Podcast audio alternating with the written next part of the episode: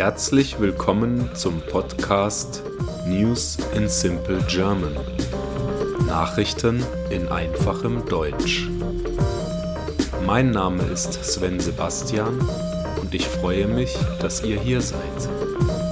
Ich wünsche euch viel Spaß beim Hören und ein erfolgreiches und angenehmes Lernen. Episode 30 Tourist überlebt Unfall bei Bungee-Sprung.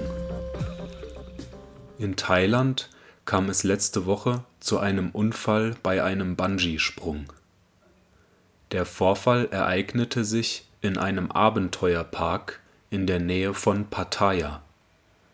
Ein Tourist aus Hongkong, der aus Datenschutzgründen nur seinen Vornamen Mike bekannt gab, sprang dabei von einer rund 30 Meter hohen Plattform. Das Bungee-Seil, das ihn sichern sollte, riss bei dem Sprung. Glücklicherweise fand der Sprung über einem Gewässer statt, in das der Mann aus einigen Metern Höhe geschleudert wurde. Es war wirklich hoch, also schloss ich meine Augen, sagte Mike nach dem Unfall. Ich erkannte, dass das Seil gerissen war als ich meine Augen öffnete und von Wasser umgeben war. Obwohl seine Füße durch den unteren Teil des gerissenen Seils zusammengebunden waren, schaffte er es, wieder aufzutauchen und zu schwimmen. Dann wurde er von Mitarbeitern des Parks aus dem Wasser gerettet und in ein Krankenhaus gebracht. Ich bin auf der linken Seite gelandet. Es war, als hätte mich jemand sehr schlimm zusammengeschlagen, sagte Mike.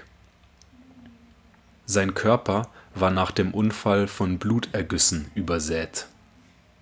In der Folge entwickelte er außerdem eine Lungeninfektion und musste drei Nächte im Krankenhaus verbringen.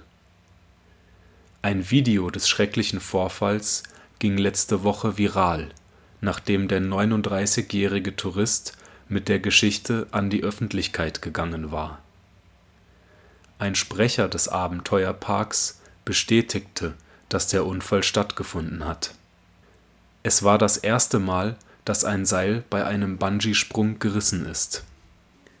Der Park erstattete Mike den Preis für den Sprung und bezahlte die Röntgen- und Ultraschalluntersuchungen in Thailand.